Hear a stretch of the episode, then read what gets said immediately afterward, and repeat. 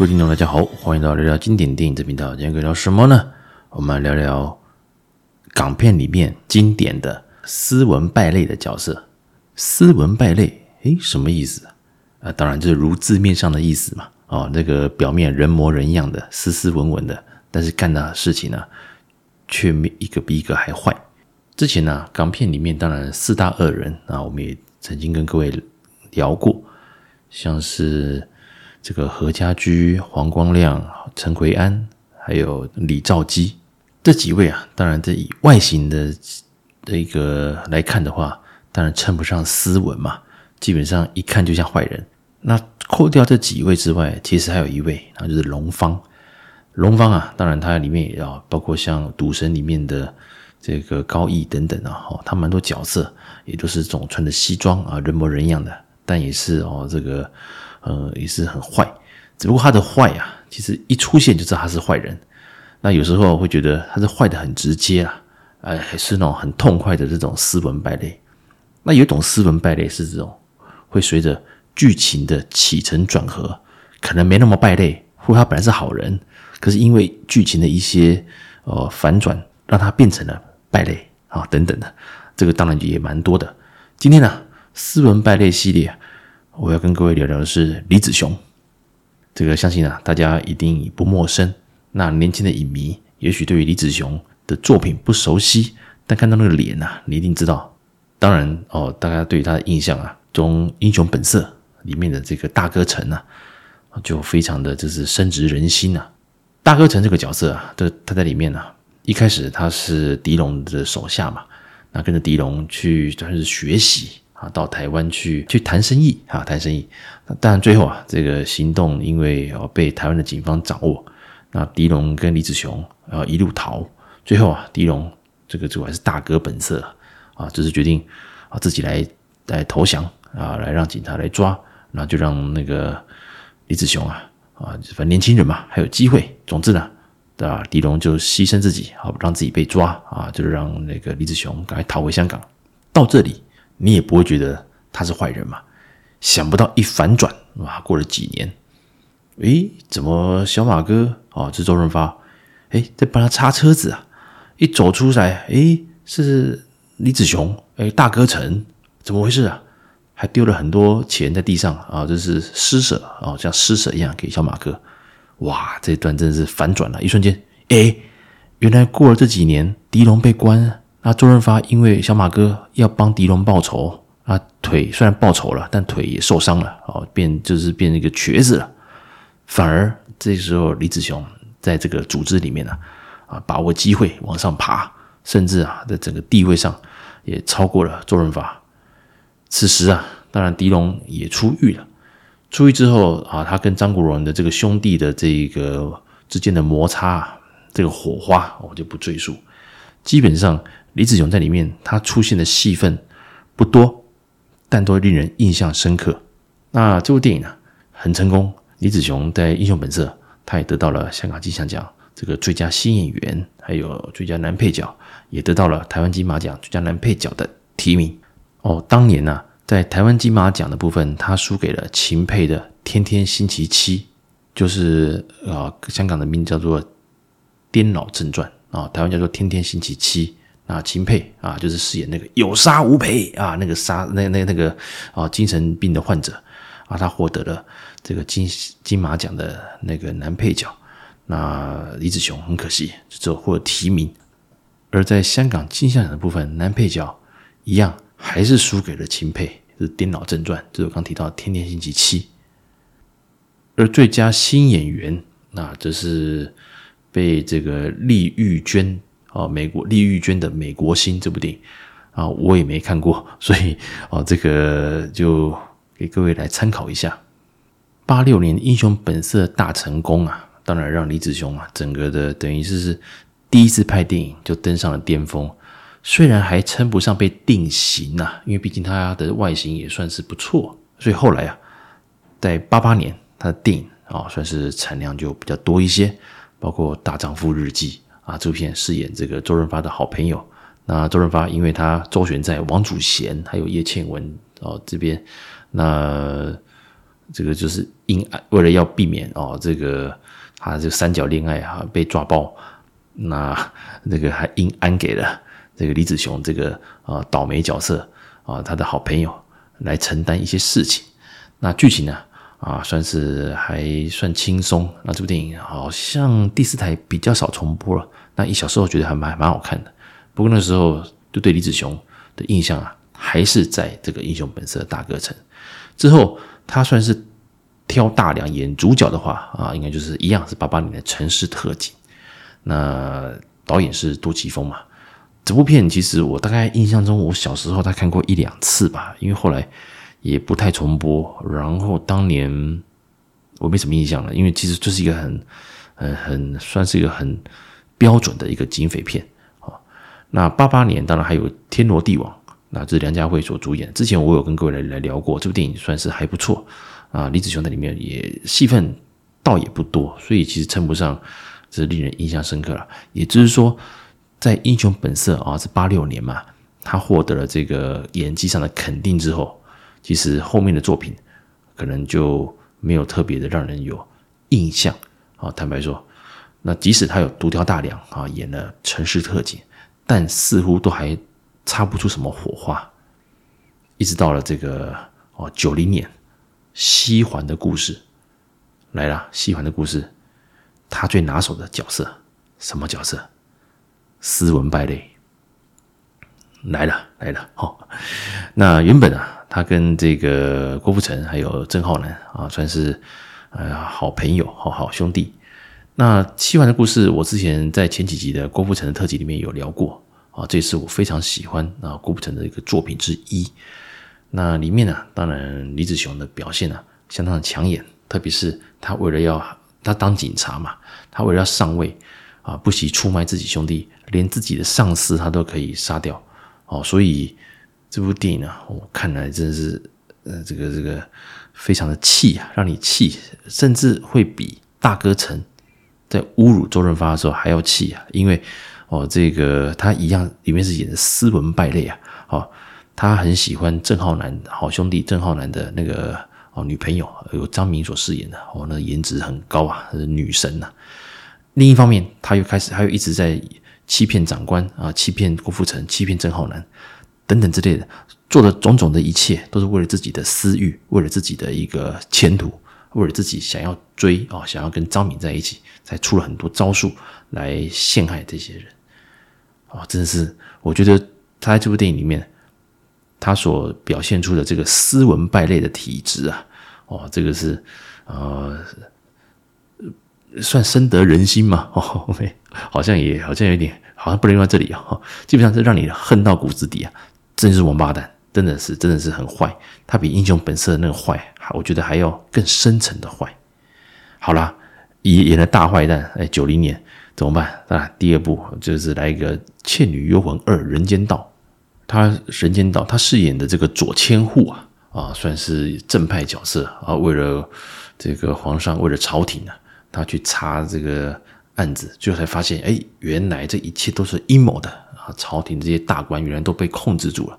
那虽然啊，最后他的力量是比不过这些妖魔鬼怪了啊，最后也壮烈的牺牲啊。这边左千户这个角色也应该算是他演艺去生涯里面一个蛮重要代表作，主要是《倩女幽魂》这三集啊也都是经典，而左千户在里面代表一个正气凛然的一个呃一一个正义之士啊，所以这个印象也让人更深刻。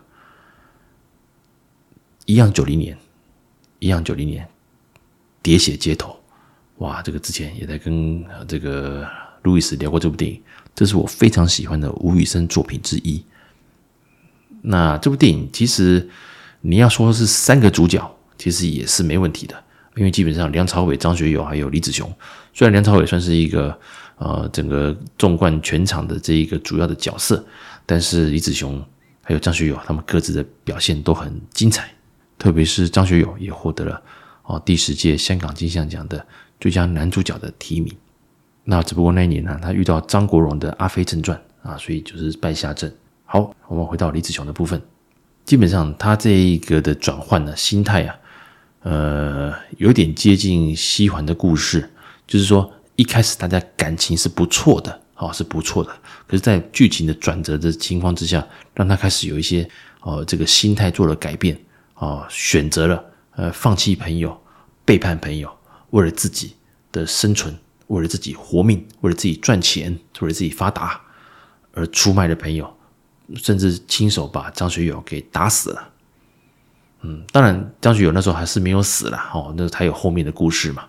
总之，他在这个为了这批这箱黄金呢、他可以把这个从小到大的呃一个好兄弟啊，亲手把他干掉。所以这边啊，呃，也是可以看到他这个所谓斯文败类啊，因为他在里面他的一个角色是比较趋趋向于像知识分子啊，像是所谓的书念比较多啦，所以感觉。看梁朝伟还有张学友这种啊，这种痞子啊，这种类似是这种小混混的感觉是不一样的，气质是不一样的。然而，也正是因为这样子，让他哦有种带有书生的感觉，然后一个而且也比较胆小。没想到啊，到了这个越南啊，遇到了这些呃这些紧张的情况之下，把他自己逼成，就是说他这么辛苦也拿到黄金了，他为什么就这样放弃？为什么就这样放弃？他就是这样子和他的朋友们翻脸，最后我看他也回到刚刚讲到的，亲手把这个张学友给打死了，把他头蒙住，然后把他打死。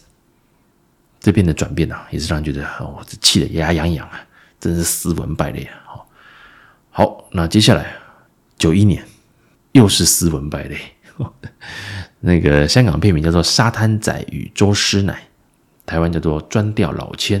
哇，这个大家应该就有比较有印象了。男主角一样是这个梁朝伟，那女主角是吴倩莲。哇，那时候是颜值真高啊！哇，真是女神等级呀、啊。李子雄啊，很直接就是出现就是斯文败类啊，哦，很臭屁臭屁的哦，高级警官，那也看不太起这个梁朝伟这个小警察。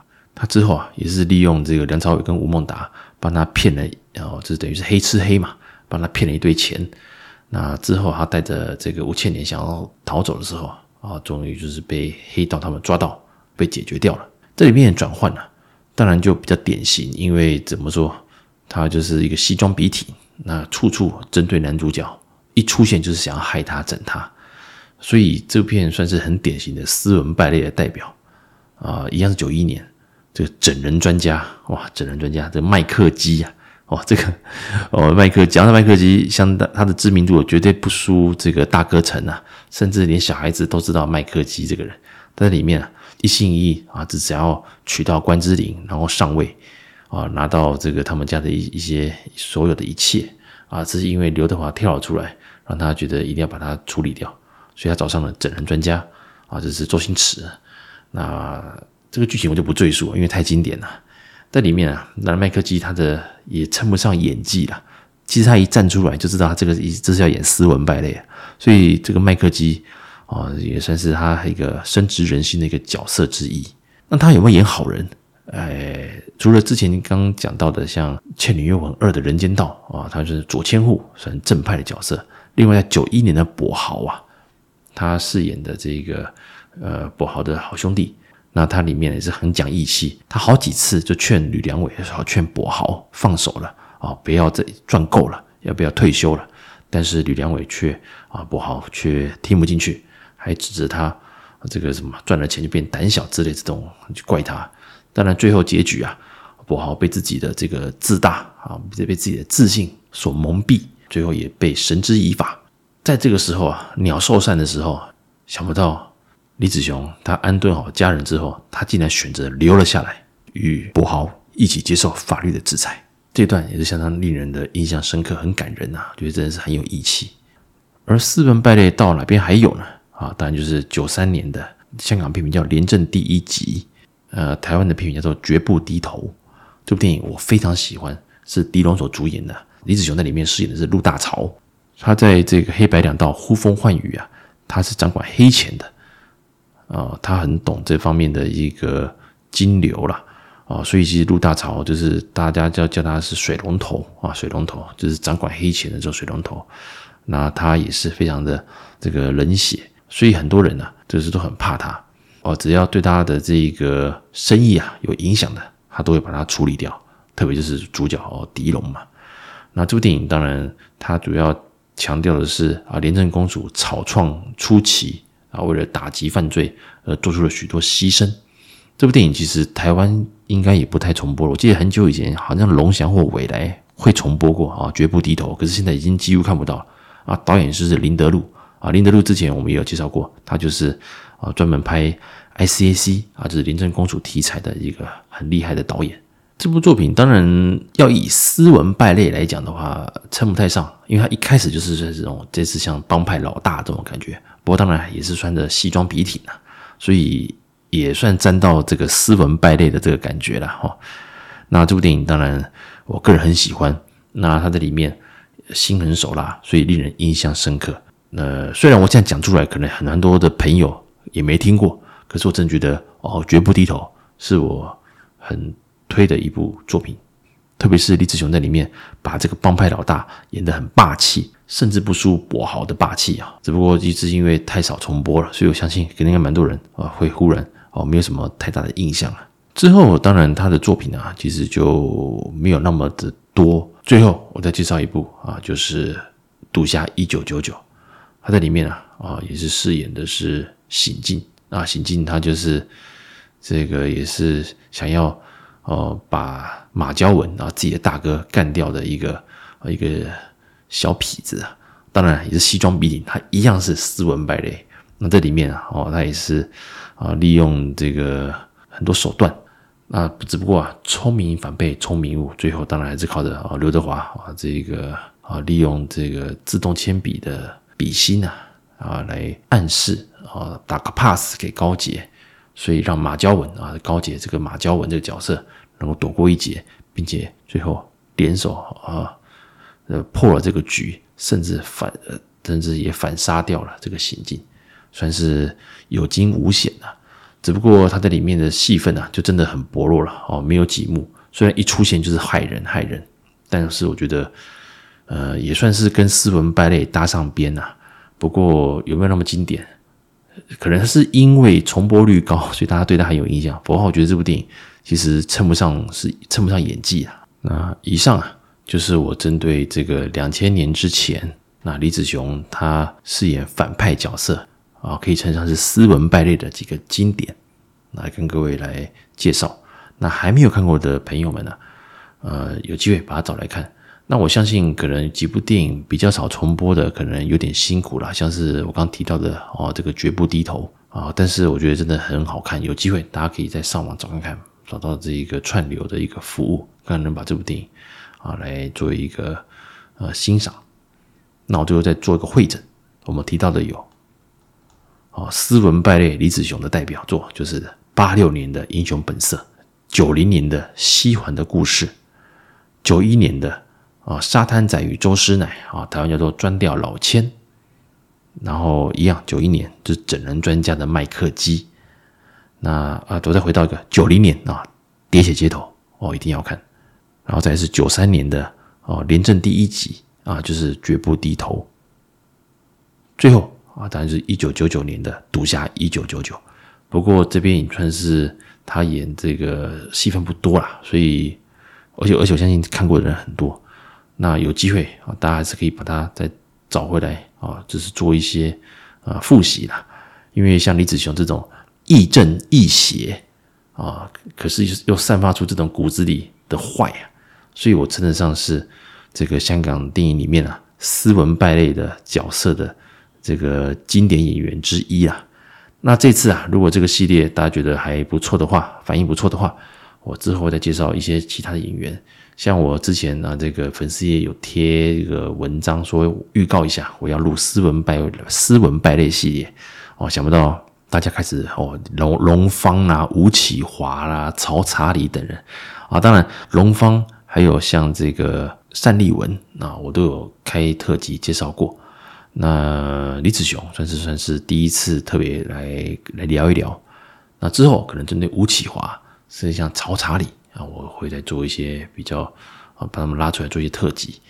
那今天呢啊，斯文败类系列，我们就先聊聊李子雄。以上。感谢各位的收听，我们下次见喽，拜拜。